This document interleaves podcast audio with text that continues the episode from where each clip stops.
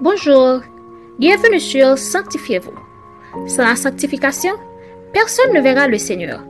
Hébreu 12, verset 14. Aujourd'hui, notre frère Franti Bien-Aimé vous apporte la méditation du jour. La méditation du jour a pour titre L'attitude des malfaiteurs crucifiés avec Christ.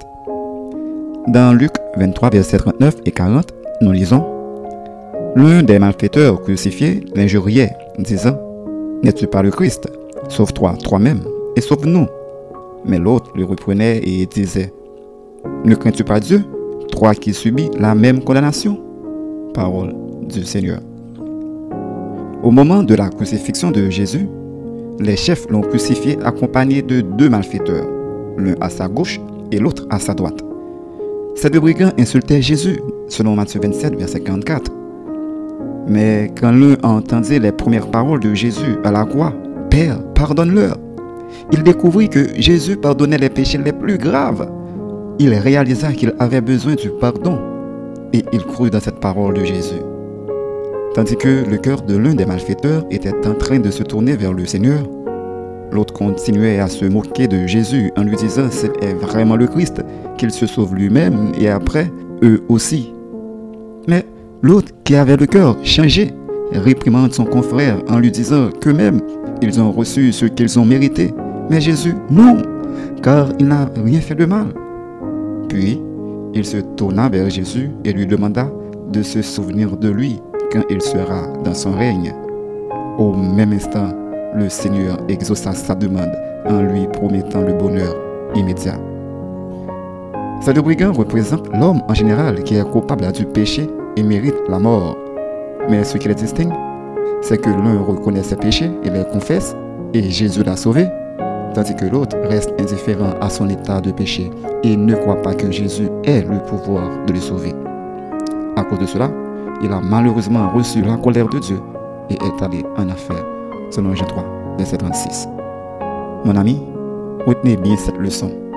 Notre Sauveur Jésus qui était crucifié est plein d'amour, car il pardonne même les fautes les plus graves, instantanément et gratuitement à celui qui s'en repent. D'ailleurs, il a déjà payé le prix de nos fautes par les souffrances à la croix. Réfléchissez un moment. Ne voulez-vous pas être pardonné et sauvé de vos péchés et de cette génération perverse? Alors, pourquoi n'invitez-vous pas Jésus dans votre cœur? Notre conseil pour vous aujourd'hui, que vous soyez riche ou pauvre, criminel ou menteur, prostitué, adultère, homosexuel ou pas, peu importe votre état, sachez et croyez que Jésus est mort pour vous sauver.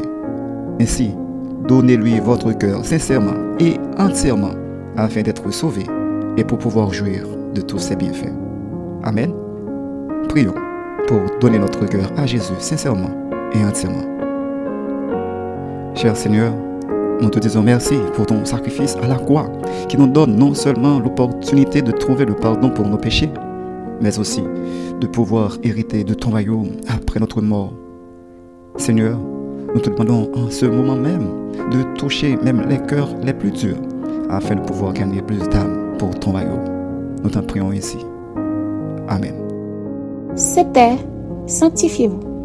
Pour tous vos conseils, témoignages demandes de prière, écrivez-nous sur sanctifiez-vous ou suivez-nous sur Facebook, Twitter, Instagram et sur le web www.sanctifiez-vous.org. Continuez à prier chez vous et que Dieu vous bénisse.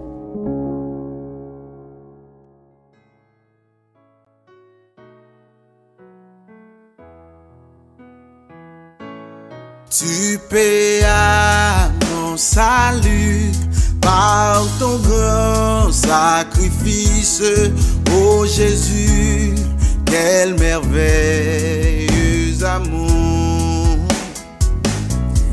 Désormais, pour ton saint et glorieux service, ton racheté